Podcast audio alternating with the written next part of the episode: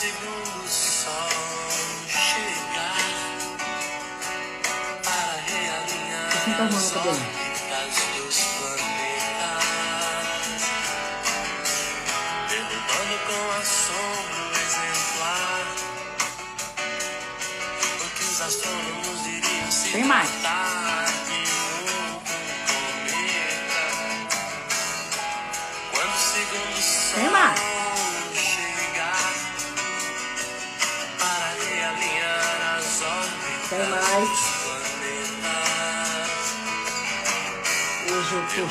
cheia de coisa boa aqui. Não vou dar conta. Peraí, peraí. Deixa eu diminuir um pouquinho.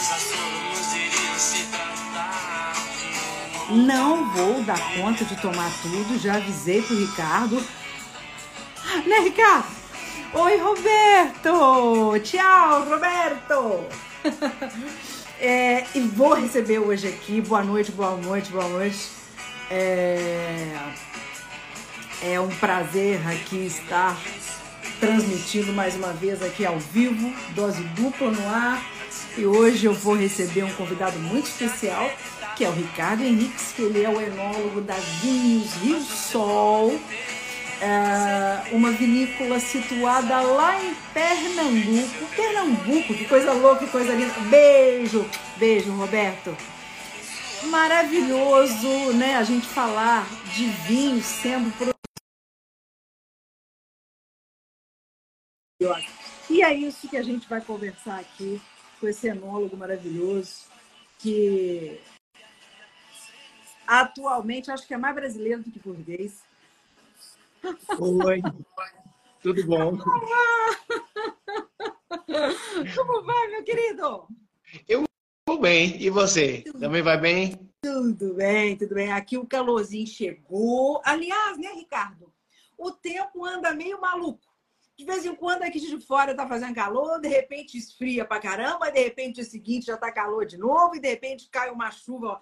A, a, a, a videira deve tá É, passando. tem que ser pau para toda a obra, tem que aguentar. Você tá bem, tá tudo bem. Tá sim, melhor agora. Que coisa boa. Você tá falando de onde? Você tá agora aonde exatamente? Petrolina, capital. Você mora aí em Petrolina? Moro, moro sim. Quando não estou na vinícola, moro em Petrolina. É um pé lá e um pé aí, né, né, Ricardo? Isso, Ô, ô, tem que Ricardo, ser. Tem que ser.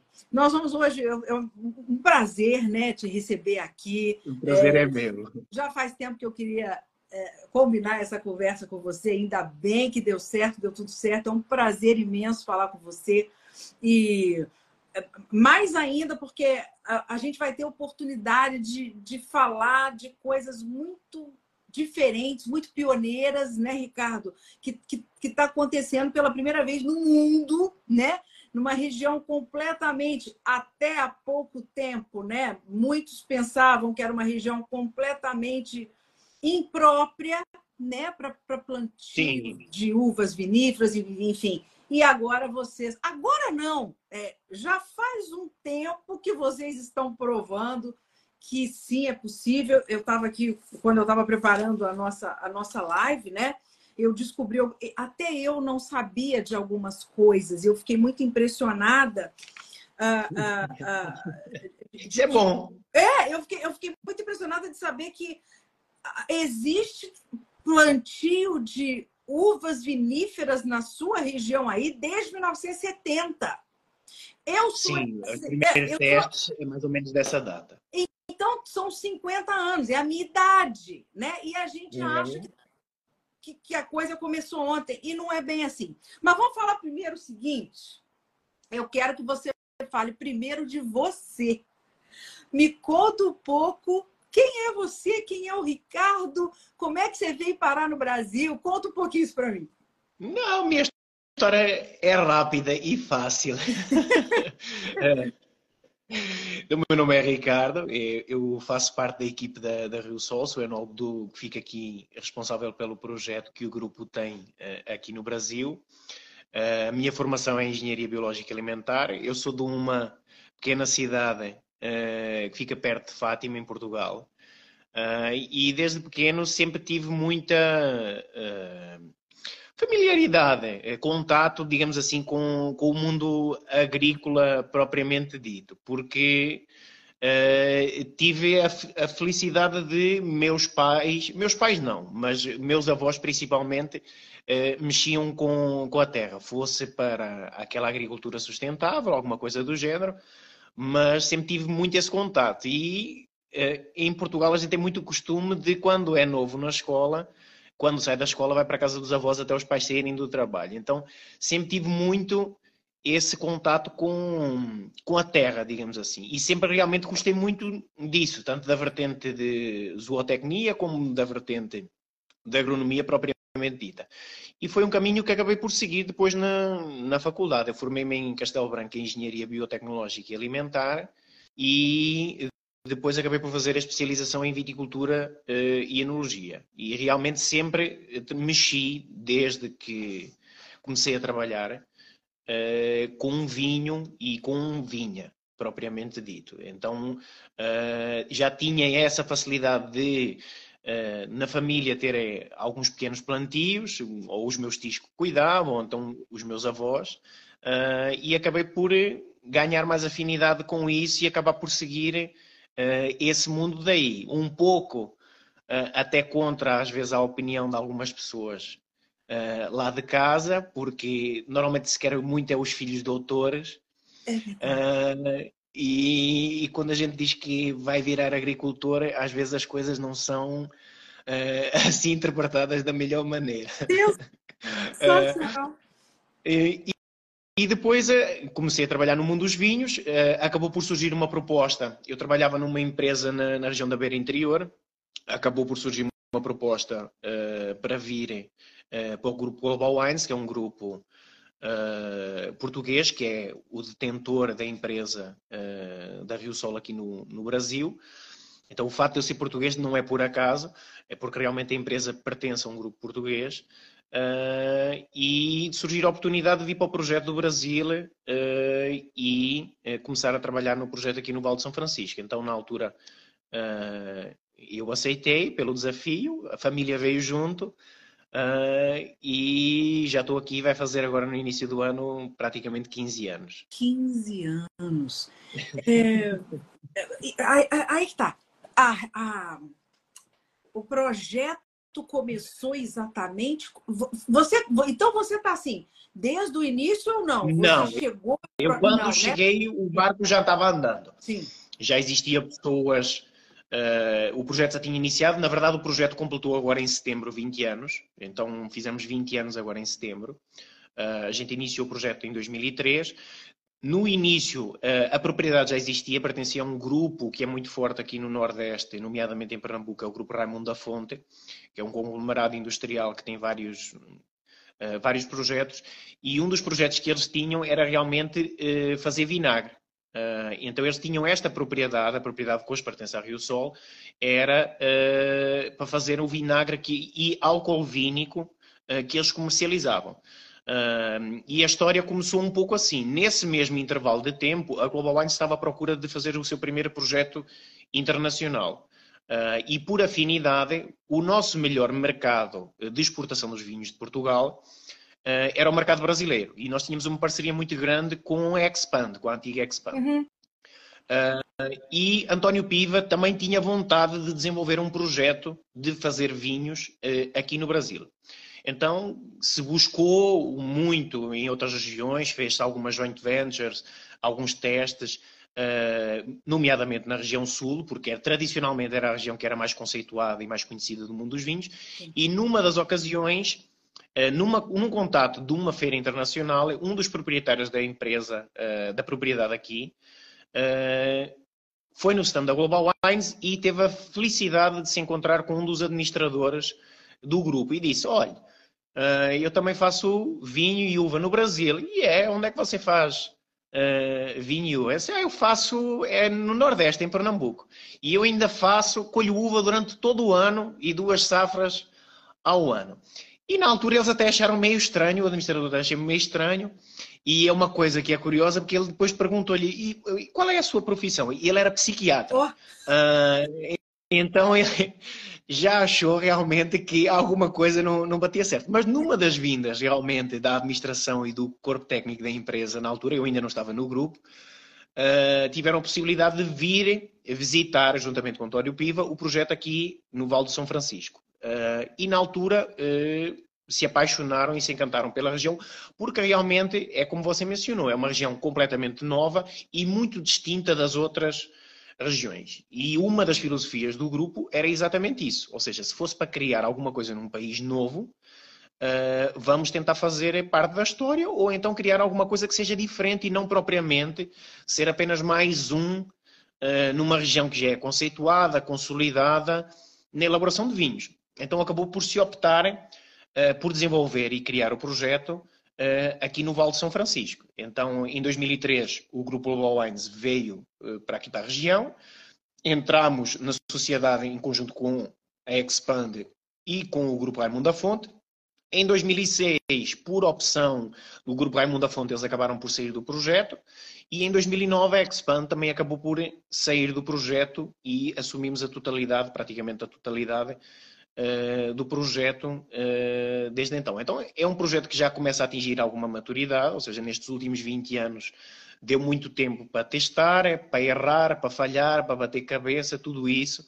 A gente sabe que no mundo do vinho, os primeiros anos é realmente para aprender e para entender não só o terroir, mas também o próprio mercado brasileiro. E aqui a dificuldade era muito maior, porque realmente não havia histórica. Havia realmente testes já há muitos anos, mas não se sabia quais variedades se davam bem, uhum. quais os porta-enxertos, quais os sistemas de condução. Então, tudo isso teve que ser testado uh, e uh, adaptado para aquilo que nós queríamos e qual é que era o projeto a longo prazo da Rio Sol para o Brasil. Então, hoje nós consideramos que já estamos num patamar de maturidade Uh, considerável. Ainda tem muita coisa para melhorar, ainda tem muita coisa que vai chegar ao mercado e eu não tenho dúvida que vamos melhorar a qualidade dos vinhos e as propostas que vamos apresentar ao público, uh, mas aquilo que se construiu nos últimos 20 anos foi realmente muito suado e foi muito em base realmente disso, de investigação, desenvolvimento e investimento em pesquisa científica, nomeadamente na parte de viticultura.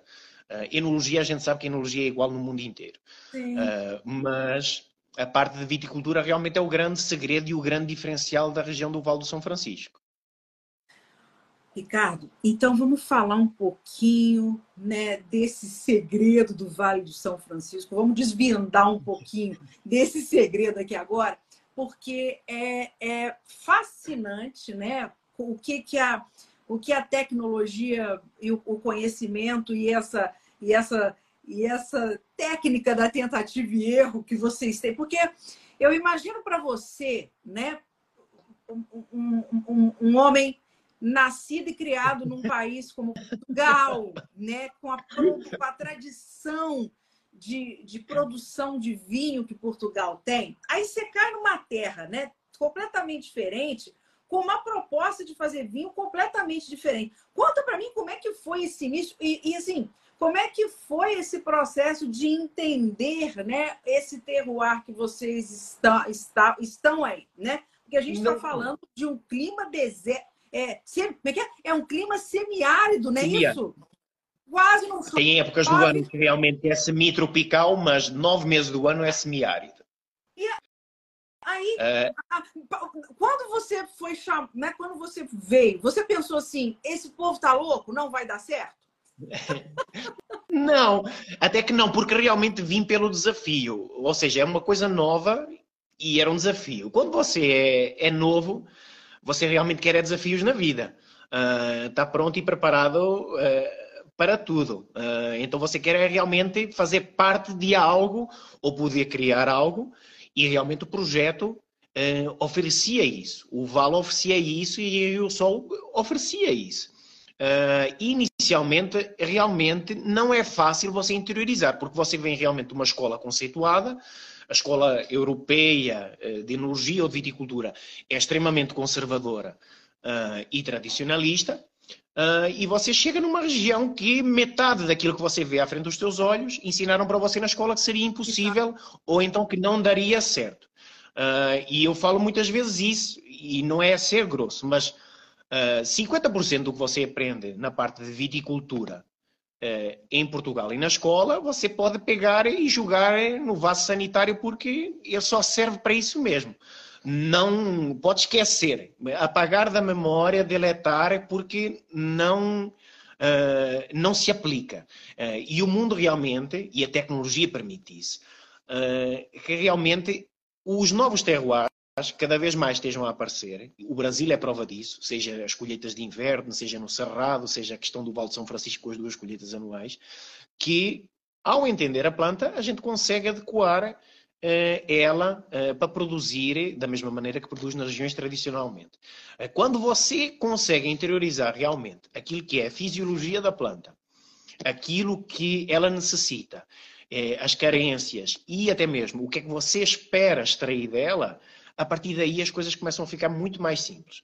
Então, é, é um choque brutal inicialmente? É, mas a partir do momento em que consegue visualizar o processo como um todo, uh, as coisas ficam muito fáceis. São diretas, ou seja, é, é aquilo que você está vendo, você entende a explicação, entende o porquê de acontecer e com a facilidade que você pode testar o ano inteiro. Ou seja, o fato de você ter uva o ano inteiro, você ter colheita o ano inteiro, eh, cada lote produzindo duas vezes ao ano, é um laboratório a céu aberto durante o ano inteiro. Ou seja, você pode testar, errar. Eh, imagine, numa região tradicionalmente produtora de vinho, você quer testar um método novo, ou quer testar uma variedade nova. Não deu certo, só ano que vem. Sim. Você só pode voltar brincar no ano que vem. Aqui a gente tem a facilidade, não é que a gente possa cometer erros, mas a capacidade de fazer experimentos ou a capacidade que temos de testar coisas novas ou nos adequarmos ao mercado é de uma velocidade brutal uh, e conseguimos fazer isso durante todo o ano. E isso realmente é uma coisa única do Val de São Francisco. Não existem, uh, não existem outras regiões no mundo que consigam uh, fazer realmente aquilo hoje. Não quer dizer que amanhã não apareçam, mas que consigam fazer aquilo que é capacidade de experimento, colheita uh, e na velocidade que se faz, como aqui no Vale do São Francisco. Ricardo, uma, agora uma dúvida que, que, as pessoas devem ter, e eu acho bem válido você explicar, porque você falou essa questão de entender a fisiologia, né? o processo fisiológico da planta, o que ela necessita, o que ela não necessita, enfim. Mas como é possível? O que, que acontece com a videira? O que acontece com a parreira aí nessa região que ela produz duas vezes ao ano? Porque é o que você falou, na escola a gente aprende que o ciclo da videira é anual, né? E aí, como é que acontece isso? Como é que vocês têm duas colheitas? É um processo que, por conta do terroir, ela acaba fazendo naturalmente ou é um processo que vocês induzem? As duas coisas. Uh, a gente só consegue induzir porque realmente você reúne características únicas. E quais são as características únicas? Você tem uma temperatura média que é relativamente sempre alta, que vai ali desde mínimas na época do inverno de 17 graus mais ou menos, a máximas no pico do verão, que pode bater ali próximo dos 40 graus. Então você tem uma amplitude térmica que permite que o desenvolvimento da planta ocorra durante todo o ano, ah, mas só a temperatura não basta, porque senão a Amazónia também é quente o ano inteiro, ah, mas em contrapartida chove muito. Aqui não, a gente não chove. É um clima semiárido, ah, seco. Ah, mas só isso também não basta, porque senão no deserto do Sara também é quente e seco e todo mundo podia plantar uva lá. Aí aparece o segredo, aquilo que é a vida da região, que é o rio, o Rio São Francisco. Então você consegue conjugar numa região semiárida, quente, uh, um rio que consegue uh, realmente e permite que tenha os plantios da uva, ou seja, com irrigação controlada, a gente sabe a demanda de água que a planta tem, e a partir daí conseguimos trabalhar uh, o desenvolvimento dela. Quando se fala, que é uma das grandes mentiras que falam do Val do São Francisco, essa questão de uh, colher duas vezes ao ano, que é rápido demais, que o ciclo acelera, não é verdade. Uh, isso não é verdade. Até, a planta, primeiro que nada, a gente sabe que a videira e a sanidade da planta, da uva, requer um clima quente e seco. Então, quando me vêm dizer que não, tem que ter é, é, chuva e tudo mais, eu não preciso de chuva, eu tenho rio, primeiro ponto. Uh, então, não tenho umidade dentro do plantio. Então, minha redução de pragas ou de doenças é muito grande.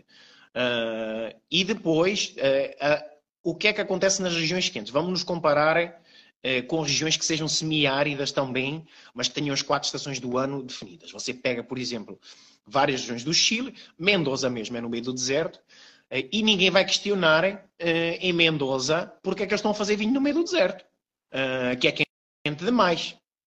lá está certo porque é quente demais, é no meio do deserto porque é na Argentina. Aqui não, aqui é porque é quente demais porque é no Brasil. É, é bem isso. Aí você vai para o sul da Europa, por, Portugal e não só Portugal. Agora, nestes últimos anos, uh, os verão, o verão, a época de maturação, você pega tranquilamente temperaturas em alguns dias acima de 40 graus. Aí eu costumo usar muito o comparativo, por exemplo, de Portugal, porque é velho mundo e dificilmente se questiona aquilo que acontece na viticultura no velho mundo. Você pega, por exemplo, o caso do Alentejo, que talvez seja em Portugal a região mais similar aqui ao Val de São Francisco. Uh, a primavera em Portugal ocorre ali em meados de abril, mais ou menos. Uh, aí você pega abril, maio, junho, julho. 30, 60, 90, 120 dias. Uh, final de agosto, 80 a 90% da uva no Alentejo já foi colhida. Uh, mas ninguém vai dizer que 120 dias lá o ciclo é rápido demais. E você paga 6 mil reais num peramanca, ou 4 mil reais num peramanca. E é do Alentejo porque é grife e porque é velho mundo. Mas ninguém vai questionar essa questão do tempo lá de maturação. Então, meu ciclo, desde que eu podo até que eu colho, também é isso. É 120 dias, desde que eu podo, inicia a irrigação, a planta começa a brotar, até a colheita, na média, sendo uma variedade mais precoce, uma variedade mais tardia, uh, é mais ou menos isso, 120 dias. Esse ano, inclusive, no Alentejo começou-se a vindimar no final de junho em algumas regiões, porque foi um ano realmente muito quente mas também ninguém foi lá dizer que eles estão fazendo uva no sítio errado. Uh, aí dizem, ah, mas lá repousa seis meses uh, durante o ano, a planta, a planta descansa muito mais no vale, uh, ela não descansa. Isso é outro mito que as pessoas gostam de vender para o público que consome vinho. A planta, existe uma, duas coisas. Existe hibernação ou dormência e repouso. A planta realmente só acumula reserva no período de repouso. E o período de repouso é o quê? Quando tem folha e tem uma temperatura de solo e ambiente que permita que a fotossíntese ou os fotossimilares da planta sejam canalizados sob a forma de reserva quando ela não tem o cacho, ou seja, no pós-colheita, antes do inverno. Hum. Se você pegar lá, vamos voltar novamente lá ao Alentejo, aí você tem, uh, terminou em agosto, vamos jogar mais 60 dias para a frente, tem setembro, outubro, Entrou novembro na Europa, entrou frio, entrou inverno, entrou as primeiras geadas. A temperatura baixa, a seiva não flui, a planta fica estática, a folha cai e ela não produz fotossíntese. Ela fica só a aguardar São Pedro liberarem para o ano que vem, uh, para quando tiver a primavera. Uh, e são 60 dias. Os outro tempo que está lá, ela está parada ela não está descansando. Ela está esperando o clima ser favorável para ela partir para um novo ciclo. Aqui eu não tenho isso. Ou seja, eu corto a irrigação na época da colheita, a gente faz a colheita, a folha continua lá, ela continua a acumular a reserva durante 60 dias mais ou menos. Após os 60 dias, a gente entra com a nutrição, com a irrigação, com a poda e ela parte sozinha novamente. Então, meus ciclos das duas safras anuais são esses: 120 dias da poda à colheita, 60 dias de repouso, 180. Duas vezes ao ano dá uns 360 dias, mais ou menos. Com a vantagem que, como o clima é mais ou menos constante durante todo o ano, a gente consegue dividir por blocos e cada bloco fica colhendo de semana a semana, agora nessa época do, época do ano é praticamente toda a semana. Ou no máximo de 15 em 15 dias, e aí fica exatamente isso, o rodízio das quatro estações do ano em simultâneo, ou seja, é a única região do mundo em que no mesmo dia a gente consegue visualizar as quatro estações do ano uh, no Parreirale uh, e ter uva madura no pé durante todo o ano. E permitir fazer testes, ensaios, experimentos, lotes, blends, o que você possa imaginar na enologia é um parque temático porque realmente dá para fazer testes uh, e experimentos durante todo o ano. Tanto que no, quando se fala, por exemplo, na avaliação nacional de vinhos, certo? A avaliação nacional de vinhos de que data? De 1 de janeiro ou de 31 de dezembro? Porque eu tenho vinho de 1 de janeiro a 31 de dezembro. Entendi. Uh, então é muito subjetivo, às vezes, algumas coisas ou a maneira como a gente vê a viticultura brasileira. Eu acho que realmente está numa maturidade que o Brasil precisa entender que não é um é, é múltiplos terroirs. e tem múltiplas características. E realmente a gente tem que começar a valorizar uh, a diversidade e não a singularidade de vinhos que existem uh, no Brasil. Há mais vida para além do que é tradicional. E às vezes as pessoas podem se surpreender com aquilo que podem achar no mercado. Mas é uma coisa gradual. É porque é, um, a, a, a, até a gente que fez algum, algum tipo de curso, né? A gente é ensinado a ter preconceito, né? De certas coisas. Aí imagina o consumidor que não entende nada mesmo. E aí ele escuta o discurso de alguém que aprendeu que, tá, que aquela coisa é errada. Né? Eu fui consultar então, sua ficha técnica, você se formou na ABS São Paulo. Posso dizer para você que é dos maiores anticristos que existem no mundo de vinho brasileiro é a ABS. São... Não, é verdade. É verdade e não tenho problema nenhum de dizer. Porque realmente falam muita asneira, falam muita mentira e, acima de tudo, não fazem a mínima ideia daquilo que estão falando. E ainda denigrem regiões ou marcas sem saber daquilo que estão falando. E o Brasil realmente precisa é disso. É que seja feita uh, o treinamento das pessoas que são capacitadas para, na ponta, passar a informação para o consumidor. E há coisas que a gente tem que rever uh, em relação a isso. Porque aquilo que passa, é, aí se diz, ah, tem o complexo vira-lata brasileiro. Tem. Porque quem está lá na ponta acha que aquilo que vem de fora é que é melhor. Exatamente. Uh, ou então não entende as regiões e aconselha aquilo que é de fora. Ou quando vai falar de alguma região específica, no caso da nossa, eu falo da minha, uh, no caso da nossa, uh, fala muita, muita, muita, muita, muita asneira. E professores tops da ABS. Uh, então, assim, se cuidem porque qualquer dia podem quebrar os dentes porque não é bem assim como vocês estão a pintar as coisas. oh, sensacional! Deus do céu, vão mandar prender a gente aqui. Não, não. Se mandarem prender a gente, a gente manda primeiro prender os outros por difamação vai ficar disponibilizado assim. Mas olha só, isso é muito legal, porque essa coisa do preconceito é, é muito complicada, né? É, é, é, uma, é, uma, é terrível.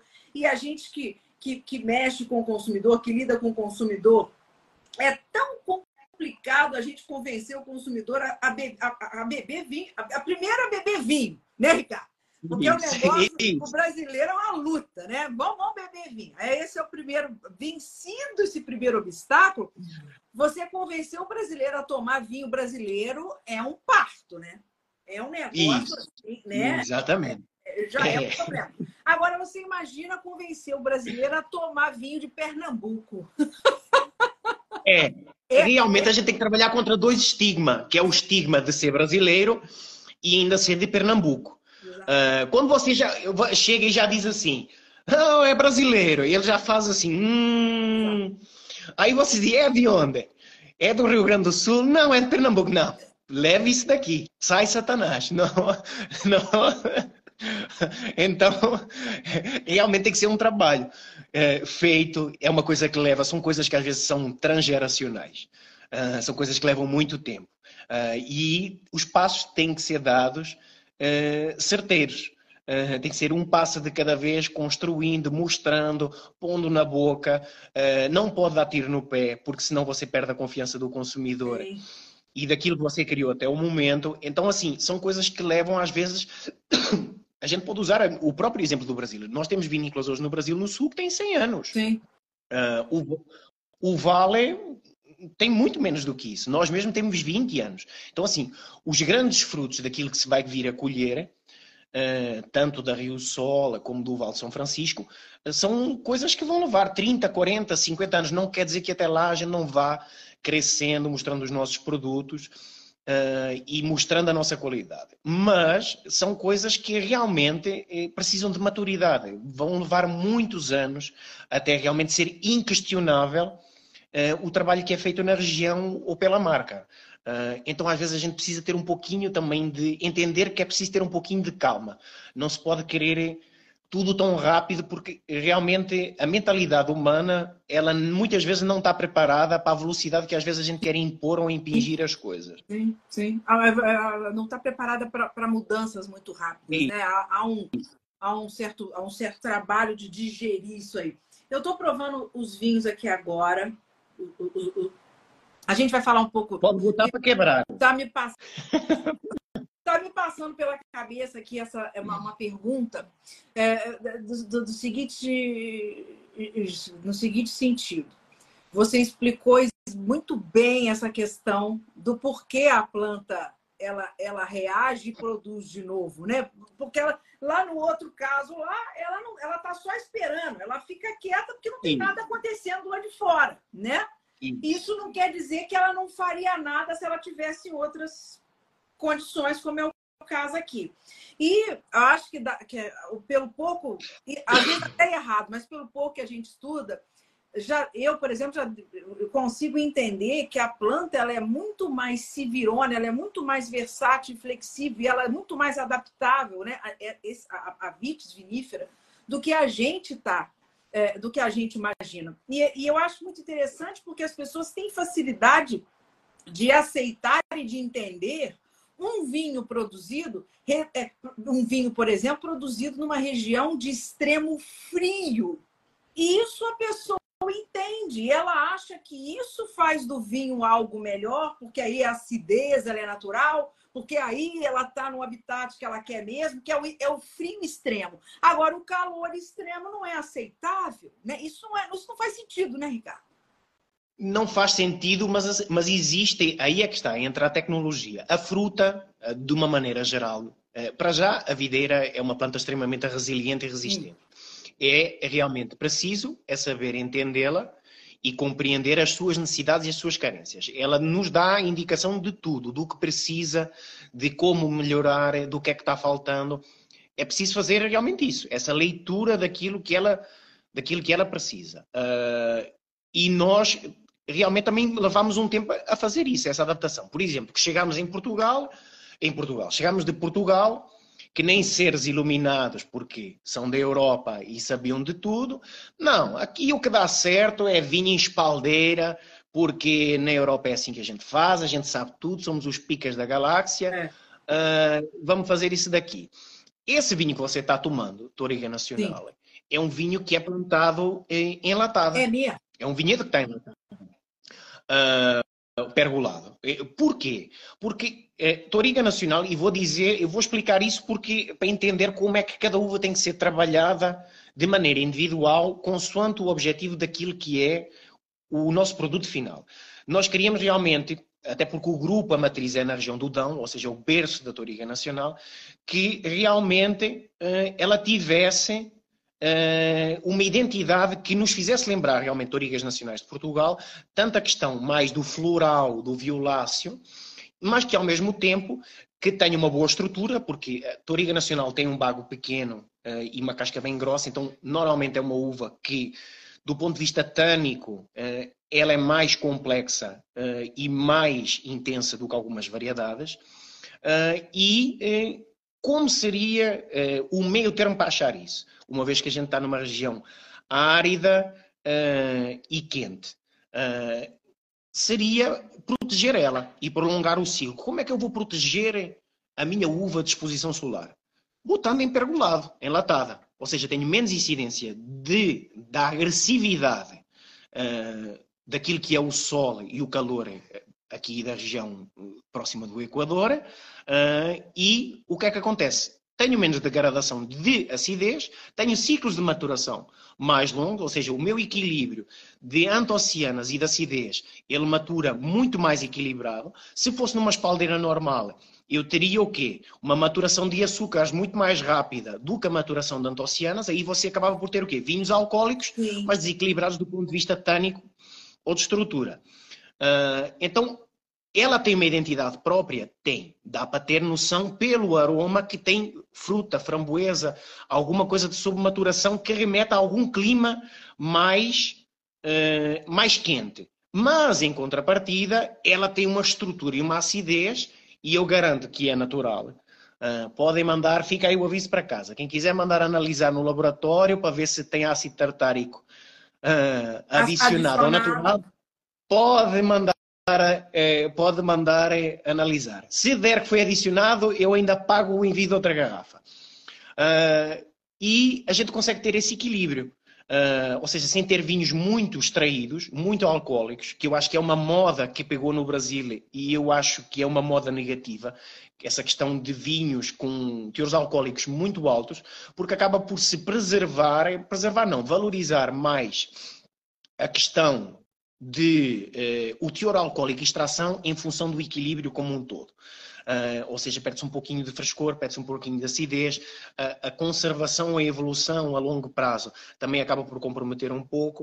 Uh, então a gente tenta muito cuidado. Eh, eu acho que nos vinhos da Rio Sol, eu acho que a palavra mais adequada seria realmente isso, equilíbrio. Ou seja, não ter nada em demasia e mostrar realmente que a gente consegue fazer vinhos o quê? Gastronómicos, que têm potencial de envelhecimento. Esse vinho que eu acredito que você tem aí, provavelmente, ou é safra 2018 ou é safra 2020. Que foi os... Pronto. Então, é um vinho que já tem aí aproximadamente 3 anos, mas é um vinho que ainda está jovem, ainda está com estrutura e acidez, ou seja, é um vinho que tem potencial, que é outra das coisas que dizem que também não é possível, vinhos uh, que tenham capacidade de guarda uh, e, de, e de envelhecimento. E isso a gente consegue através do quê? Realmente disso, do trabalho no campo. Se fosse uma espaldeira normal, ficava lindo, maravilhoso para tirar selfies e fotos de Instagram, mas depois na adega realmente a gente não ia conseguir colher e extrair o melhor da planta. Então por isso é que tem que haver esse acompanhamento e desmistificar aquilo que a gente aprendeu. Ou seja, aquilo que se utiliza nas outras regiões do mundo e que tradicionalmente produtoras de vinho, numa região nova, que é o caso do Val de São Francisco, não se aplica. Ou, ou melhor, pode-se até aplicar alguma coisa, mas você tem que absorver outras informações e começar a usar esse conhecimento em seu favor uh, e melhorando ou aperfeiçoando processos que noutras regiões são considerados que são ruins, porque latada noutra região é considerada uh, depreciativa. Para uvas, uvas mais, né? É, in natura ou comuns de mesa, alguma coisa do gênero. E aqui para a nossa região, talvez não seja bem assim. Uh, então tudo isso leva tempo. Uh, até testar um sistema de condução, levar a planta ao arame, colher, fazer microvinificações, voltar a testar, voltar a plantar.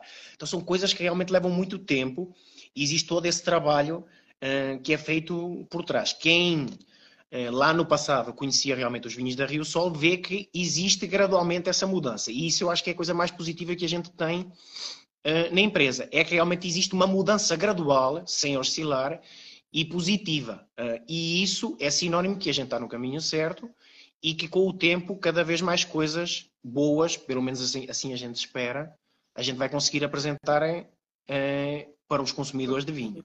E você falou do teor alcoólico, né? Esse Touriga está com 13. Né? Isso. Né? E aí a pessoa pensa, ah, região quente como Nordeste, só vai ter vinho muito alcoólico, uma região muito quente. Então você imagina, você está aqui com um vinho com, com essa estrutura de fruta tão exuberante, 13 graus de álcool. Claro que a, a, esse teor alcoólico ele sempre vai depender do que você tem em termos de estrutura e acidez, lógico, para equilibrar esse vinho, mas ele efetivamente tem um teor alcoólico médio, muito. É, estávamos a falar da questão da, de, da acidez, de, dessa questão de a estrutura que ele tem. E realmente isso é, nos vinhos, a gente, nessas linhas mais altas, a gente tenta realmente imprimir eh, um pouquinho isso. Porquê? Eh, um do, o, alguns dos desafios que lançam à empresa, à empresa não, à região como um todo, é que realmente não é possível uh, ter vinhos. Então, a gente gosta muito de desafios. Aquilo que dizem que muitas vezes a gente não consegue fazer aqui na região é aquilo que a gente corre atrás para fazer. Isso é bom e é saudável porque acaba por estimular a empresa a criar outro padrão de produtos e mostrar realmente que sim, é possível. A região é altamente versátil e consegue criar todo tipo de, de produtos. E nesse estilo de vinho, esse que você está degustando, é, a gente quer realmente isso. Ou seja, quando ele pega um vinho que é brasileiro uh, e que vê que é do Vale do São Francisco ou que é do Nordeste, uh, a sensação no aroma pode até realmente levar a entender que é de um clima mais quente, uh, mas sem ter muito exagero. Mas depois a questão da boca, a estrutura e a acidez, eu acho, do meu ponto de vista pessoal, que gera realmente isso. Uma surpresa muito grande, porque ele não estaria esperando que nesse produto fosse achar vinhos que tivessem esse tipo de estrutura e esse tipo de acidez. Ou seja, um vinho mais gastronómico do que propriamente um vinho uh, para degustação livre, digamos assim. Uh, e isso é um conceito realmente que a empresa se preocupa em ter nos produtos para poder realmente mostrar que uh, não vamos estar lá a dizer, mas alguma coisa na cabeça dele vai dizer assim, ó, oh, atenção, aquilo que você ouviu talvez não seja bem assim como você eh, escutou eh, e realmente a região pode ter mais a oferecer do que aquilo que você estava à espera. Uh, e eu acho que isso é positivo, mas aí depende também da opinião pessoal de, de cada um, ou do enólogo, ou do conceito da empresa. Ricardo, vocês conseguem plantar em pé franco ou tem que usar enxerga? A gente fez testes no início realmente em, em pré-franco.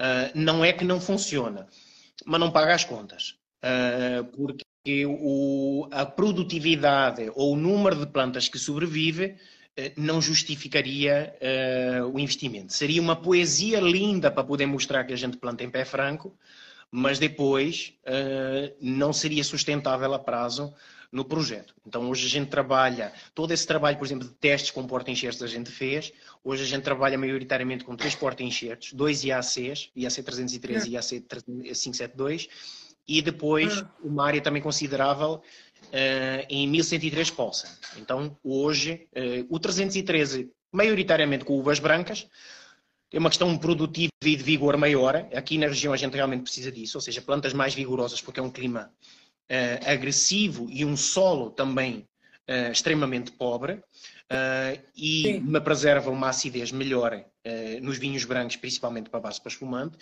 Uh, 1103 Polsan e 572 mais para vinhos tintos, mais o Polsan até, porque acaba por ter uma maturidade mais homogénea. Não tem uma carga e um vigor tão grande, mas o equilíbrio na maturação de açúcares com antocianas a gente consegue ter uma maturidade melhor. O pé franco realmente não é que não se consegue, mas não seria a solução.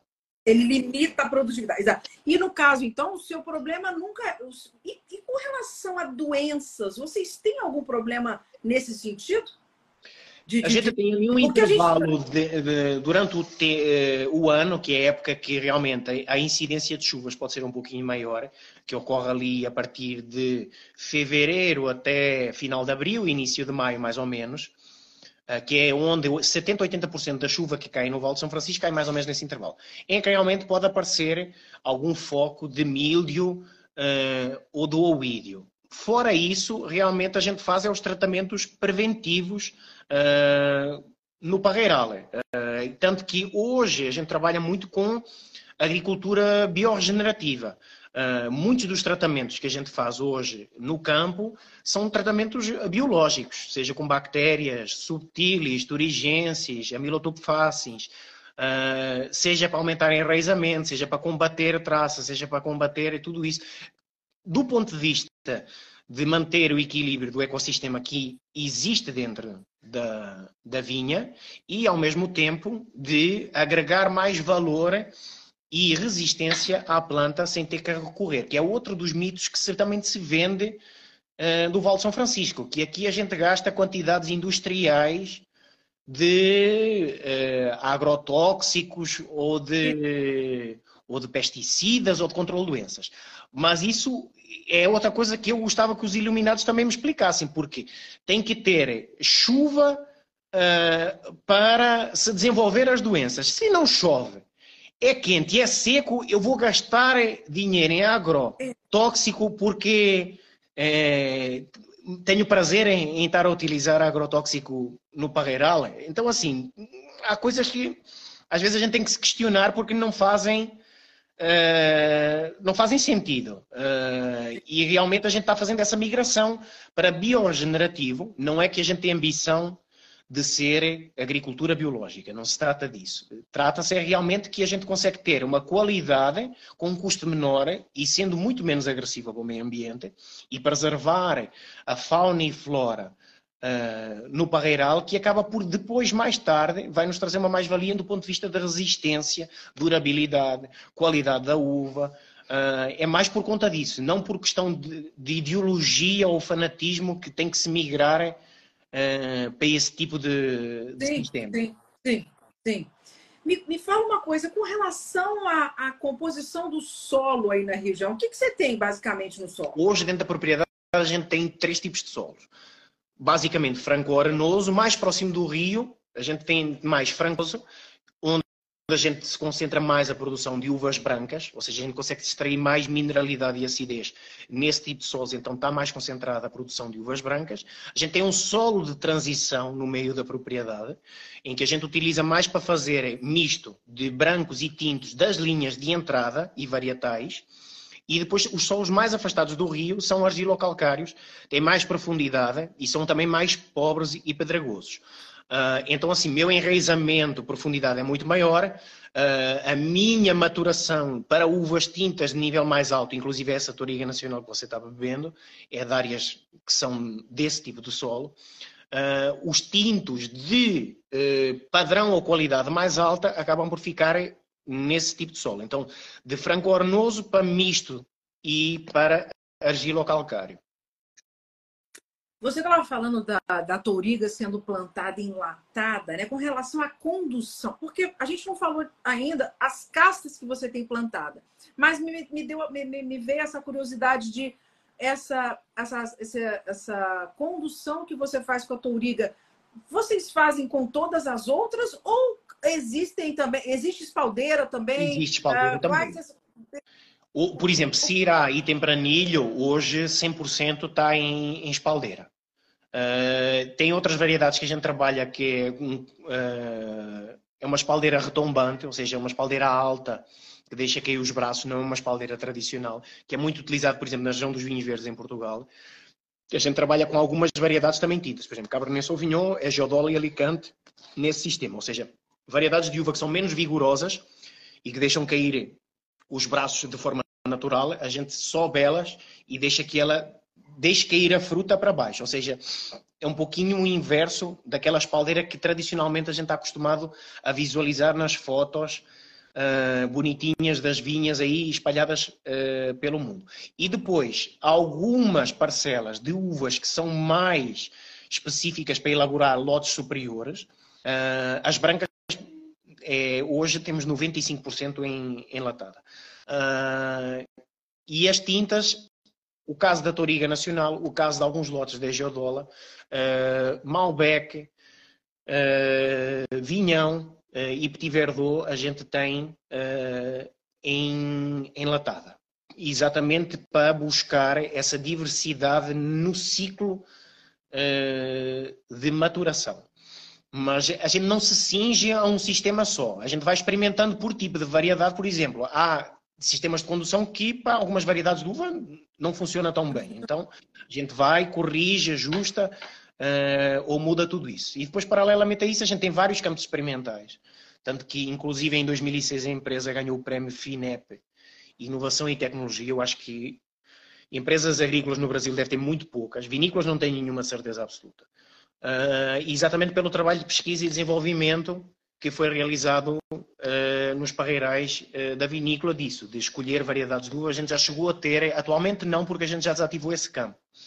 Uh, puxando um pouquinho aquilo que você estava dizendo das, das variedades de uva que a gente tem na, na, propriedade. Mas quando a gente chegou, realmente não. A gente não tinha. Que variedade de uva? Ah, Sirá. Certo, Sirá. Qual clone? Uhum. Uhum. Com que porta-enxerto? Ah, não sei, mas Sirá vai bem. Então, assim, achismo é uma coisa muito. Tá isso, é uma coisa muito subjetiva. Então, a gente testou, tinha um campo experimental em que chegou a ser o maior campo experimental a céu aberto uh, do mundo, que eram aproximadamente, esse específico que vou falar eram 5 hectares, em que a gente tinha 25 variedades de uva, Por essas 25 variedades de uva, a gente escolheu cinco clones diferentes por cada uma delas. Uh, e por cada clone diferente, a gente combinou com cinco porta-enxertos diferentes, inclusive o pé franco. Então a gente chegou a ter nesse campo experimental, tinha aproximadamente 350 combinações de plantas. Então, assim, o banco de germoplasma que a empresa tinha, provavelmente, não consigo afirmar isso com certeza, mas se não era o maior banco de germoplasma de vitis vinífera do Brasil, devia ser o segundo maior, ou alguma coisa assim do género. Uh, e depois, paralelamente a isso, a gente fez outros testes com variedades brancas, com uh, para tipos de produtos, com sistemas de condução diferentes. Então, é aquela história. Os primeiros anos realmente foi para aprender uh, e para testar, para depois começar a entrar no jogo e começar a criar e aperfeiçoar os produtos em si. Hoje, atualmente, em, de forma intensiva, a gente tem cerca de 30 variedades de uva, mais ou menos metade, metade, entre brancas uh, e tintas. Uh, brancas, hoje, maioritariamente, a gente tem muito Viognier, Arinto, Fernão Pires, Macabel, Chenin Blanc, Muscato Canelli, são as principais brancas, e temos outras também diferentes mas essas são as que têm áreas maiores. E tintas, tem Tempranilho, Syrah, Alicante Bouchet, Origa Nacional, Cabernet Sauvignon uh, e a Geodola. São as predominantes. Depois temos pequenos testes, às vezes de meio hectare, um hectare, de outras variedades, uh, que acabam por entrar em blends ou em produtos específicos. Sim. Uh, dessas todas, assim, que você falou, qual, qual, quais as que se quais as que você nota que se dão melhor aí na região? E, qual, e me fala assim de alguma que você tentou e achou que de repente, olha, essa vai e acabou não dando certo. É uma coisa muito pessoal, vou já dizer para você, uh, porque aquilo que se fala do Vale de São Francisco, na literatura que você vai achar na internet, é que é uma região boa para fazer moscatéis, Uh, o Cirá é a rainha do Nordeste uh, e a branca é Chenin Blanc. Eu, em 120 hectares, tenho um hectare de Chenin. Uh, de Cirá deve ter 10, 15, mais ou menos. Não acho que sejam as melhores uvas do Vale de São Francisco. São uvas boas, constantes, mas não acho que sejam as melhores uvas. Depois tem aquelas que eu realmente acho que tenham uh, mais afinidade Uh, e posso ser induzido em erro porque maioritariamente são portuguesas, uh, brancas. Gosto muito de Viognier, mas tenho um carinho muito especial e gosto muito de uvas que começam a entrar agora nos lotes. Por exemplo, o espumante Brute já entra no lote, que é o Arinto, e a gente vai lançar esse ano, até final do ano, um vinho branco de Arinto, que é uma uva transversal. Tanto dá para fazer bases para espumante, como eh, destilados, como brancos de guarda, então é altamente versátil, faz, é, é seria o equivalente a um chardonnay, mas a meu ver melhor. Uh, nas tintas, isso nas brancas. Uh, Macabel também vai muito bem. Uh, nas tintas, tenho uma afinidade muito grande por Toriga Nacional uh, uh, Alicante Boucher uh, e a Jodola. Gosto muito, Sim. sou um fã muito grande de uh, Ejodola. Uh, e acredito que é uma grande uva uh, para o Val de São Francisco. Mas, como disse, são opiniões pessoais, não é propriamente aquilo que é consensual na, na região. Sim. Sim. E você o único, único, eu, eu, ó, o único regiodola brasileiro que eu conheço, que eu conheci, que eu, que eu tomei, é do Pisato, do Flávio Pisato. Você conhece esse Conheço. vinho dele? Ele tem um regiodola. Conheço. Uh, e, e, e, tem algumas particularidades, semelhanças. Uh, a questão do veludo Uh, a questão de, de, o tanino é bem polido, não, não é um tanino muito agressivo, são vinhos muito aveludados e bem polidos. Uh, a acidez é relativamente mais baixa, tem um ciclo de maturação mais precoce, mas são vinhos que dá para ter uma concentração e uma extração com uma facilidade muito grande. Por exemplo, a gente imagina castas tintureiras, por exemplo, nem o Alicante Boucher. Às vezes para ter extração, concentração e tudo mais. Uh, a Geodola você consegue ter o mesmo grau de concentração e intensidade uh, e puxando muito mais fruta preta ou fruta vermelha do que às vezes aquelas notas mais complexas de eh, tostados, torrados, couro ou tabaco, que muitas vezes se atrelam a essas variedades mais tintureiras, como é o caso, por exemplo, do, do Alicante eh, Boucher. Então eu tenho um carinho especial eh, por a Geodola. Uh, você, o paralelo 8 que está aí do seu lado, ela, ela entra no lote, é um vinho de blend, então ela entra uh, no lote geral e esse ano, no passado a gente já lançou um gran reserva, 100% é Geodola e esse ano já está pronto, a gente uh, vai lançar novamente ele agora no final do ano. Esse aqui, que eu tenho aqui comigo, o Gran Reserva 2019, aqui é um, é um blend, né, Isso. Ricardo?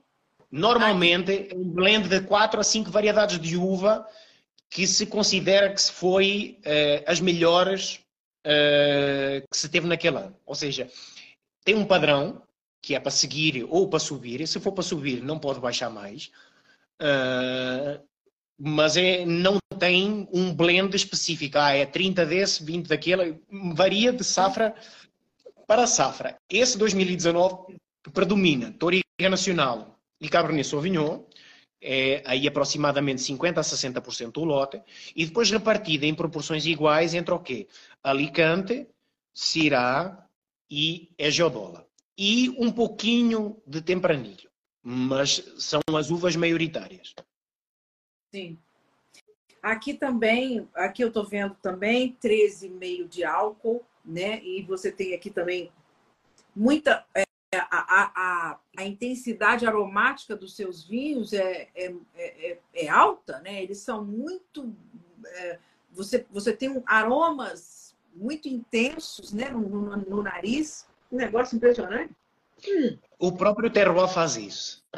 É, é, o sol e o calor que potencializam essa questão de eh, os polifenóis, os aromas. O maior catalisador de antocianas e polifenóis na uva é o clima, é o sol e o calor. Então, isso, graças a Deus, a gente tem em fartura. Tem um sol por cada videira, praticamente. Então, uh, e potencializa muito dessa questão aromática. A, a, gente, você falou, né, que as pessoas, que muita gente acha que é uma região. Fala um pouquinho dos espumantes, né? É, o, o, uh, acho que espumante eu, eu sou muito apaixonada por espumantes, os espumantes brasileiros, eu acho que chegaram, no geral, num patamar de excelência que, que pelo menos até mesmo os brasileiros reconhecem. né, Ricardo? Isso. É, um isso. Da, Aí já é uma vitória. Não é uma vitória? Isso, é, aí já é uma vitória. Fala então um pouquinho assim do, do, dos espumantes, como, como é que é a produção de espumantes para vocês, a, a, com relação a volume né, do, da produção de espumantes? A gente produz aproximadamente na faixa de 2 milhões de garrafas de espumante. Uh, um pouquinho mais esse ano, mas vai andar aí nessa faixa mais ou menos. E isso representa para mais ou menos 60, 65%, mais para 60% daquilo que é o nosso volume de, de produção de vinhos, ou seja, 40% mais ou menos de vinho tranquilo, 60% eh, de espumantes. O conceito que a gente utilizou nos espumantes foi realmente fazer diferente. Ou seja, usar variedades que não são tradicionalmente produtoras uh, de espumante, porque hoje no espumante é aquela febre. É Chardonnay, Pinot Noir, Chardonnay, Pinot Noir, Riesling Itálico. Chardonnay, Pinot Noir, Chardonnay, Pinot Noir. E andamos por aí. Verdade. Seja, uh, você bota numa prova cega 10 espumantes de outras regiões e eles são muito similares, na mesma faixa de preço, e eles têm características que muitas vezes são muito similares. Não estou dizendo que são ruins, isso é um fato. São bons. O manto brasileiro é muito bom e não perde para ninguém no mundo. Uh, mas realmente a gente quis utilizar variedades que não fossem consensuais e que trouxessem uma característica e uma identidade própria. Por exemplo, o, o bruto branco é 60, 70% um blend noir de Syrah. Uh, não é de Pinot, é de Syrah. E a uva branca que utilizamos foi uh, o Arinto. Então, Uh, se botar o meu espumante numa prova cega, uh, eu não vou dizer que a pessoa vai gostar mais do meu, mas eu tenho a certeza que ela sabe qual é que é o meu, uh, porque é o que vai ser mais diferente de todos os outros. E, gente, e, esse foi aquilo realmente que a gente quis, ou seja, criar e mostrar diversidade. Existe diversidade no Brasil. E é bom a gente poder mostrar produtos que tenham uma tipicidade e uma identidade que seja uh, diferente. Uh, então a gente criou espumantes que sejam para beira de piscina, beira de praia, boteco uh, e que não sejam tão complexos. Aquela questão de panificação, de brioche, de envelhecimento e tudo mais é lindo, maravilhoso. Quando a gente está no inverno, uh, na, na, lareira, tomando e entendendo o vinho. Vá para Teresina, para Salvador, para Recife e o coquinho borbulhando a água e você querer tomar né, espumante ali a 14, 15 graus uh, e que seja pesado. Eu Não. acho que perde um pouquinho a identidade daquilo que é o brasileiro, da questão de, da alegria, da festa, da facilidade. Uh, e foi um pouco isso, nesse conceito, que a gente tentou realmente uh, idealizar as características do espumante. Então, são espumantes que têm um custo-benefício muito bom. Existem linhas um pouquinho mais altas, mas esse espumante, esses dois que você tem aí, são espumantes para custar 30 e poucos, 40 reais uh, na ponta. Então, são altamente Excelente. competitivos uh, do ponto de vista de preço e que a gente considera que são, que são justos. Ou seja, aquilo que ele custa é realmente aquilo que ele entrega e poder levar uma proposta tanto sensorial como de qualidade diferente dos outros. Se depois realmente o consumidor vai gostar mais do nosso ou não, tudo bem. Uh, mas a gente quer conhecer conhecido e realmente é por ser diferente. No, o, os, os, espumantes de vocês estiveram agora lá no, no, concurso de espumantes? Tiveram. Me lembra? O Bruto, Tiveram, né? É, o Bruto Branco ganhou medalha de ouro no concurso nacional de espumantes. Eu fui jurada. Tá? Foi pega na curva. Eu, eu fui jurada. É claro que a gente não sabe o que, que passou pela mesa, né? Porque a gente prova tudo às cegas. Eu não, não, não consigo te dar notícia se os seus espumantes passaram por mim. Eu só consegui identificar as medalhas de ouro que a gente deu depois, os, os grandes ouro, né? Que, que saíram na nossa mesa. Mas com certeza os seus espumantes uh, tiveram por lá, e, enfim. Maravilhoso. Eu, eu, eu te falei, né? Eu não ia abrir hoje, mesmo porque hoje eu tô. Não, eu, tenho, eu vou. Não. É, eu, eu vou abri-los depois com uma, uma situação mais, mais tranquila para poder apreciá-los direitinho. Eu quero que você fale um pouquinho da questão da, da indicação geográfica também histórica, né, que, que, que, saiu em novembro do ano passado, Isso. depois de alguns anos de estudo. A gente tem agora a IG do Vale, a, indicação geográfica do Vale do São Francisco, essa, essa, essa indicação para vinhos tropicais, que também é inédita e a primeira do mundo. Fala para a gente, Ricardo, assim, o significado e a importância dessa conquista. A importância é muito grande, e, e não só porque é a primeira indicação geográfica de vinhos tropicais do mundo, uh, e numa região, ou seja, completamente fora da curva daquilo que é os paralelos normais da viticultura tradicional, seja Novo Mundo ou Velho Mundo. Uh, e é uma coisa que eu acho que vai realmente revolucionar uh, e ajudar muitos produtores da região. Foi um processo que foi realmente muito demorado e difícil, porque como é uma região tropical, há coisas que não se aplicam. Por exemplo, o fato de colher uva durante todo o ano, as variedades que são utilizadas, a produtividade de cada variedade, uh, os sistemas de condução, porque ah, só podia ser espaldeira, aquela cabecinha quadrada uh, não entende às vezes determinadas uh, características, então foi um processo realmente que foi trabalhoso e demorado. Uh, e eu acredito que é uma coisa que até chegar ao mercado ainda está demorando um pouco, realmente porque os produtores e a associação precisam realmente de se articularem e deixar as coisas bem organizadas, que é para quando começar a chegar ao consumidor na ponta, não dar margem nem brecha realmente eh, sobre aquilo que é a qualidade dos vinhos e aquilo que, no fundo, significa a indicação geográfica uh, Val do São Francisco. Então, eu peço um pouquinho mais de paciência às pessoas. Uh, se não saírem este ano, até final do ano, no mais tardar no início vem, do ano que vem, vocês já vão poder ver aí os vinhos do Val de São Francisco e da Rio Sol com o selo da indicação geográfica, mas isso é realmente pensado relativamente a isso. Então, é uma área muito grande, é extensa. Então, a região é uma região que não tem assim tantas vinícolas. Tem vinícolas grandes, mas não tem assim tantas vinícolas. Hoje são oito, nove vinícolas que tem a região e estamos a falar de, de, se a gente traçar dentro da IG a distância de uma ponta à outra, estamos a falar de praticamente 200 quilómetros. Uh, então, assim, é uma região 200 por talvez por 100 ou por 150. Uh, ah, é uma região muito grande. Uh, ser mapeada, tipos de solo, tudo isso foi coisas que demorou muito tempo.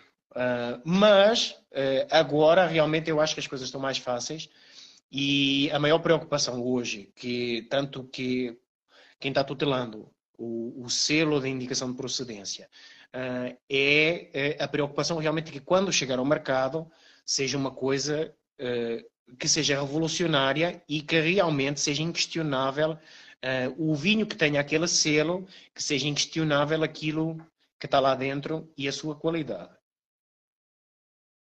Sensacional.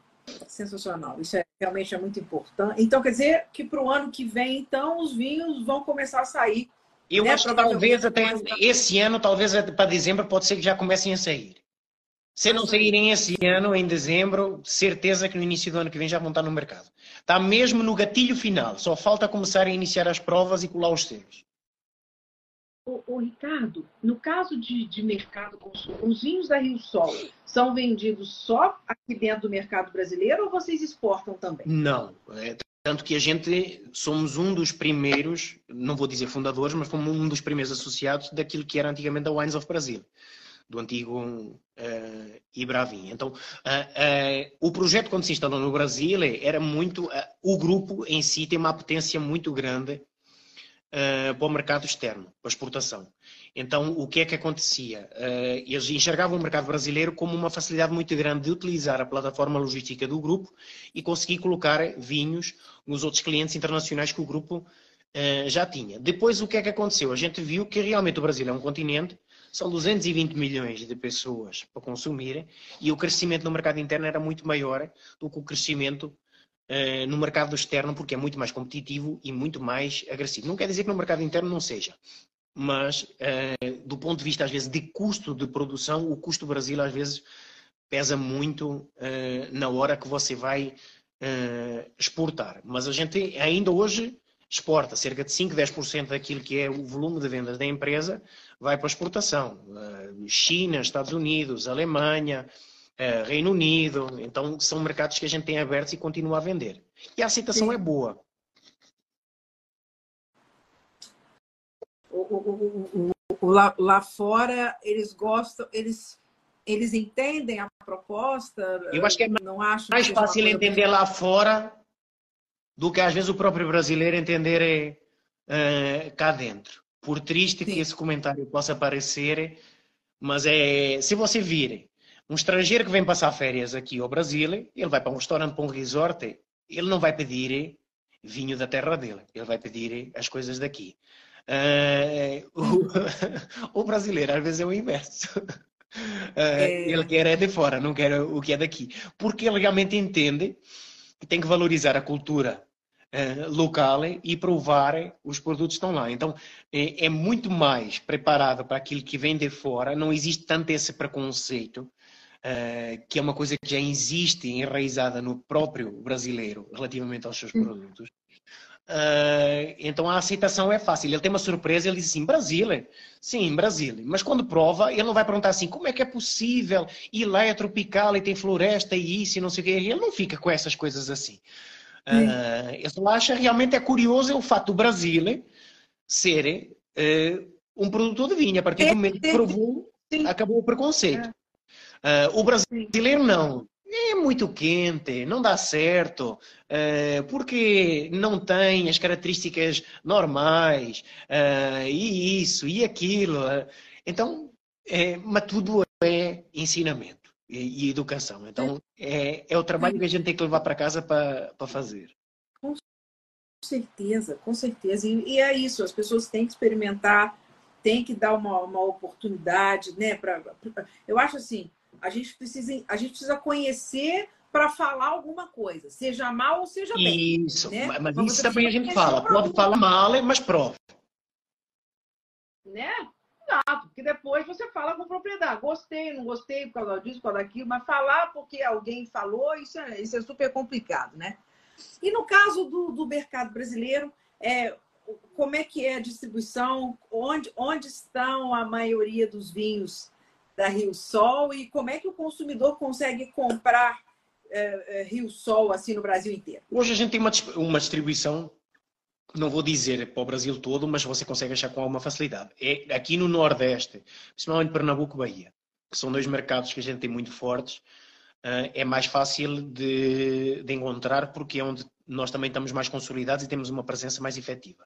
Mas temos mercados muito fortes também em São Paulo, Rio de Janeiro, própria Minas Gerais. Uh, onde, vou dizer o contrário, onde é que hoje talvez a nossa atuação seja mais uh, reduzida? Território Norte e uh, a região Sul, até porque Sim. é a casa dos nossos amigos. então, assim, na casa deles mandam eles, na nossa casa a gente quer mandar a gente. É verdade. Sim, não, é, infelizmente, mas tem um pouco isso sim, é, o regionalismo, sim, né? mas faz parte, eu não, eu não, vejo, não vejo mal nisso. É, o bairrismo em si. Uh, não é que a gente não tem presença, não é que a gente não vende, uh, mas eu entendo perfeitamente que haja um consumo maior de outras marcas que são regionais e dali da região por uma questão uh, tradicional.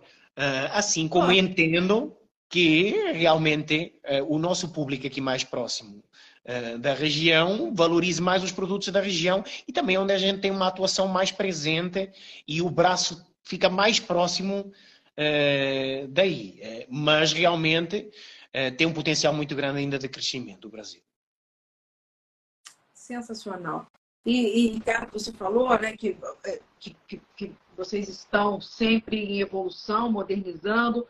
Quer dizer, o trabalho da Rio Sol é, é uma pergunta redundante. Eu ia te perguntar quais os planos futuros da Rio Sol. É, é, existem planos assim a, a, curto prazo de mudar alguma coisa, de incrementar, de, de, de sei lá, alguma coisa nesse sentido ou não. ou não? Como é que é? Existem. Eh, dentro do plano da empresa, esse ano mesmo, até final do ano, vão sair mais dois vinhos. Vai ser um Gran Reserva Geodol e vai sair um vinho rosé e a perspectiva de sair um espumante eh, brute eh, Blanc de Blanc eh, reserva. Que o corte vai ser provavelmente Arinto com Macabel e talvez, ainda é uma coisa que ainda está em estudo, possa até entrar um pouquinho de Toriga Nacional com Blanc de Noir. Ou vai ser Blanc de Noir em... Não, meus amigos não. já fazem muito Chardonnay, então deixe eles fazer. uh, a gente quer realmente é isso, poder mostrar. E, o, o, o, rosé vai ser de, de qual variedade? É, rosé, hoje maioritariamente a gente trabalha Syrah e, e Tempranillo. São duas uvas extremamente versáteis e que se adaptam uh, muito bem aqui à região. Com a vantagem que, por exemplo, no Syrah eu consigo fazer uh, o mosto flor, mosto de segunda prensada, acaba por ser destinada para uh, Bruto Rosé. Ou seja, esses dois fumantes que chegaram aí para você uh, têm Syrah. O, o Blanc de Noir Flor foi o branco e depois foi luteado com arinto. O outro uh, é 85, 90% de Syrah. Não é mencionado no rótulo, mas também tem um pequeno percentual de, de tempranilho, de aragonês. Me fala uma coisa. Pinot Noir se deu bem aí ou, você, ou vocês não deram muita importância assim? Não. Não, também não. não. Uvas que a gente descartou assim de caras. Merlot, Sim. Chardonnay, Sim. Uh, uh, a questão do Pinot Noir, uh, mas testamos coisa que você nem imagina. Nebbiolo, Sangiovese. nada de italiano, assim? Não, italianos a gente tem brancas. eu tenho, por exemplo, Trebbiano Toscano e tenho Glera. Tá. Nas brancas. Uh, mas maioritariamente são portuguesas e francesas. E alguma coisa de espanhol. Eu tenho alguma coisa de Irene e tenho uma área considerável de Macabeu. Sim. Mas as italianas, né, no caso das italianas tintas, né, a Nebbiolo, você falou aí, Nebbiolo, elas, Sangiovese, elas, elas foram? Elas, elas, elas vingam? Elas se comportam bem? Não. Ela, ela produz e não tem problema. O que é que acontece? São uvas uh, de ciclo longo. Uh, não são de ciclo precoce ou curto. Tanto que, se você pegar, por exemplo, as zonas, a casa delas, uh, a origem delas, são uh, regiões que não vai para aqueles 120 que a gente tinha falado lá atrás. Talvez vá mais para 150 do que propriamente para, para 120. Para mim aqui seria inviável, porque o que é que aconteceria? É, eu conseguiria produzir ela com 120? Conseguiria. Mas ia-me bater naquela questão de eu tenho maturação de açúcares e bricks, mas não de uh, antocianas e polifenóis. Ou seja, você tem um vinho tem uma acidez boa, um álcool bom, uh, uma coloração boa, mas com taninos muito verdes ou desequilibrados. Então a gente tem que fugir mais para essas uvas que são um pouquinho mais precoces tá. do ponto de vista tânico do que de ciclo uh, longo. Mas não quer dizer que eh, às vezes não se faça uma monda de cachos ou uma seleção, ou se reduz a carga e a gente consiga fazer vinhos diferenciais. Que, é o, por exemplo, a gente faz isso com Malbec, a gente faz isso com Vinhão, uh, com Baga, que a gente tem uma pequena área de Baga, uh, e com o Petit Verdot. Uh, que faz esses pequenos experimentos e realmente se correr bem, por exemplo, uma uva que a gente erradicou e que tinha uh, Taná, porque é extremamente taninosa, Uh, aí acontecia isso. Ela atingia a maturação e o tanino estava lá duro, duro, duro, duro, duro. Levava 20 anos até ele maturar. Até ele maturar aquele tanino, uh, a conta já tinha chegado para pagar e a acidez já tinha ido para o brejo.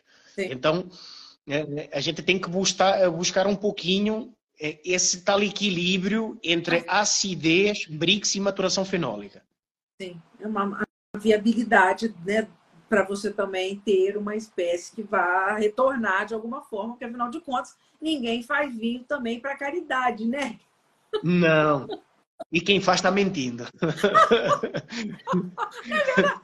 é, é, tá, tá mentindo, exatamente. Isso não existe, né? Não existe. Não existe mesmo. Vinho para caridade é o vinho colonial, que o tio, o avô faz para servir em casa, para dar para os amigos. Agora os outros querem boleto pago. Não tem jeito, não tem jeito. Ô, Ricardo, e você, você, você veio a ProWine, não veio? Você estava você tava Não, Paulo? foi o diretor-geral da empresa, André Arruda. Ele esteve lá, a gente estava constando lá, mas infelizmente não consegui ir esse ano na, na ProWine. E eu não consegui passar no stand, acredite se quiser. Aquilo, aquilo, né? No, no, Deus castiga. É um conselho que eu dou para você. mas, ó, mas eu tenho que fazer um acordo com você de visitá-lo aí pessoalmente. Eu irei, preciso ir conhecer. Não. Fica o convite para você e para todo mundo que nos estiver vendo ou quem quiser, porque eu acho que é um separador de águas. Uma coisa é eu estar falando e explicando para você, porque poesia ou fábulas toda a gente consegue vender é, falando. Outra coisa é quando visita a região e vê é, o projeto.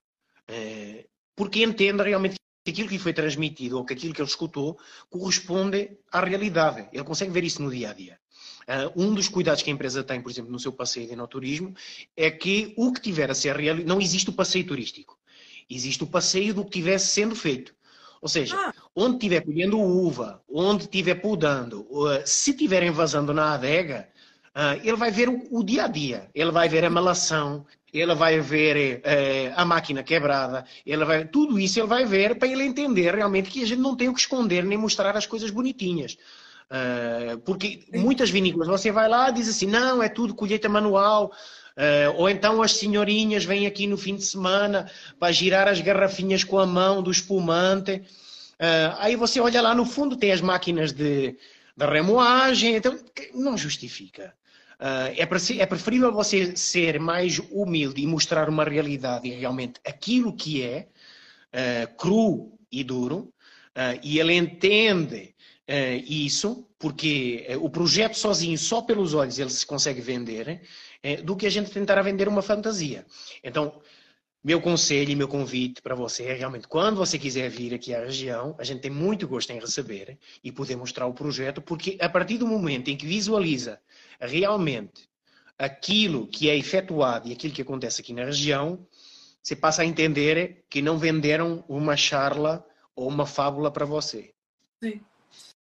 A Adriana está aí elogiando muito o enoturismo. No caso, então, o, o enoturismo é. No, no caso, o, o, as, vocês recebem. Uh, eu ia perguntar o seguinte: tem alojamento. Ah, vocês têm hotel? Não, na, na, na...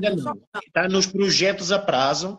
A gente tem um receptivo que faz passeio no campo, faz passeio na adega, tem degustação. Quem quiser fazer o agendamento é só entrar lá no site da vinícola e tem lá o, o contato para efetuar o, o agendamento. Uh, paralelamente a isso, a gente tem um restaurante na empresa com comida regional e com, com sanfoneiro tocando forró. Uh, e passeio de barco na vinícola, realmente mostrando o Rio São Francisco comparado nas ilhas para poder tomar banho. Uh, então, tem vários pacotes dentro do, do enoturismo que a gente pode ofertar. Pacote de uma manhã, pacote de uma tarde, pacote de um dia inteiro. Não tem hotel, mas a gente faz o próprio transfer da cidade uh, para a vinícola, se quiser beber e tudo mais. Uh, então, não tem esse tipo de problemas. Realmente, hospedagem, a gente espera está nos projetos e a gente espera ter aí nos próximos cinco anos. Sensacional. Muito bom. Ô, Ricardo, que espetáculo, viu, menino? Que prazer falar com você. Você é um querido, você é ótimo. O prazer foi meu. Parabéns pelo trabalho. Obrigado. Estenda aí meus parabéns para a equipe toda. Quantos, você, você é o enólogo, quantos enólogos trabalham com você? Eu posso dizer que muitos. Uh, de formação nenhum. Uh, mas muito. Uh, porque realmente eu, hoje sou eu que estou aqui, mas atrás de mim e de outras pessoas estão 100 pessoas.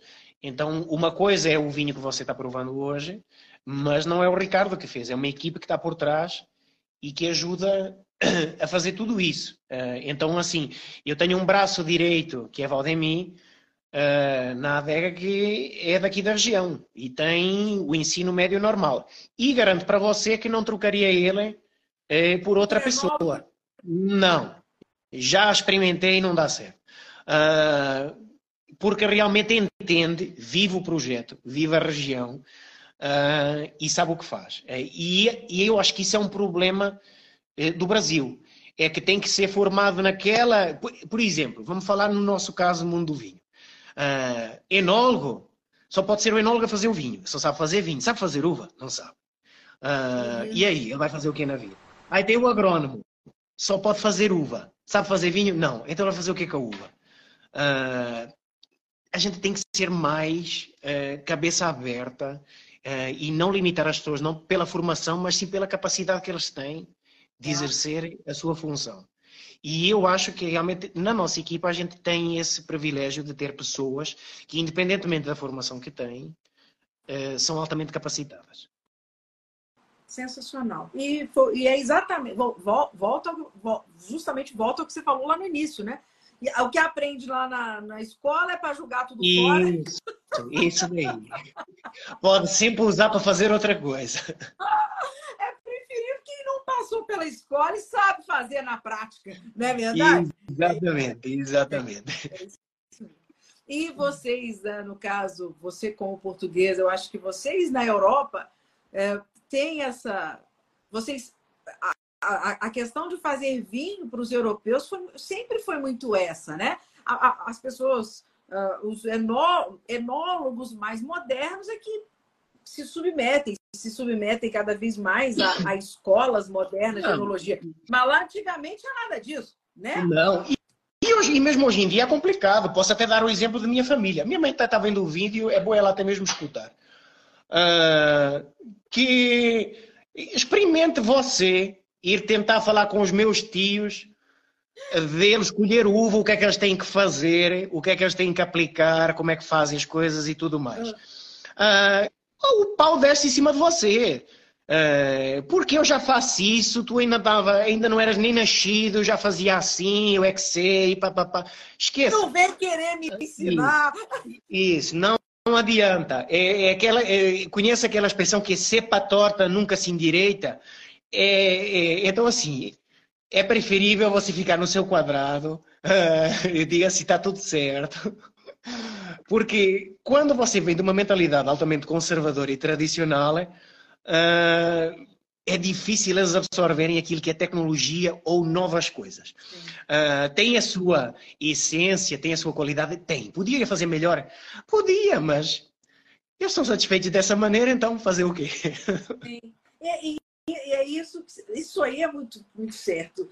Tem como fazer melhor. E a pessoa que se fecha, ela não, né, quando ela não abre a cabeça, ela, não, ela perde a oportunidade de fazer melhor. Simplesmente porque ela é teimosa, né? E, e, e... no mundo vinho, eu acho que tem isso. Eu acho que em todas tem no áreas... Mundo vinho, no mundo vinho, agora experimente, mundo vinho e português. É juntar dois segmentos altamente teimosos. Exato. Uh, o português já é teimoso por uh, genética. Uh, e depois ainda a fazer vinho, esqueça é o apocalipse certo. Se você insistir muito, você volta para casa numa caixa de pinho. Mas é isso mesmo. Eu acho que a, o mundo do vinho ele precisa se renovar.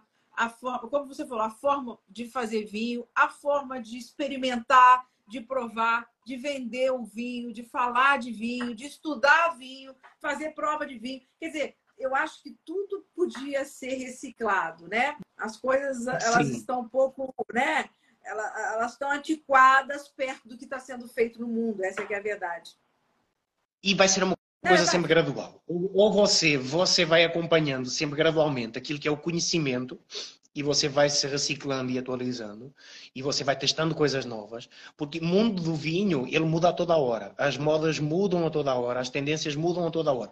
Ou você está preparado e sai na frente, ou, infelizmente, você vai ser comido porque eh, não tem isso. Tirando realmente aquele mundo tradicional das pequenas quantidades que tem a história, tem aquele estilo de vinho, ou seja, já tem, não precisam de provar nada para ninguém. Eh, o próprio nome deles eh, já vende. Agora, 95%, que é o resto do mundo, realmente tem que lutar todos os dias para apresentar produtos bons, diferentes e acompanhar realmente isso através de tecnologia e know-how.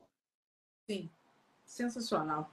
Ricardo, você é sensacional. Eu fiquei muito feliz da gente ter feito esse papo hoje.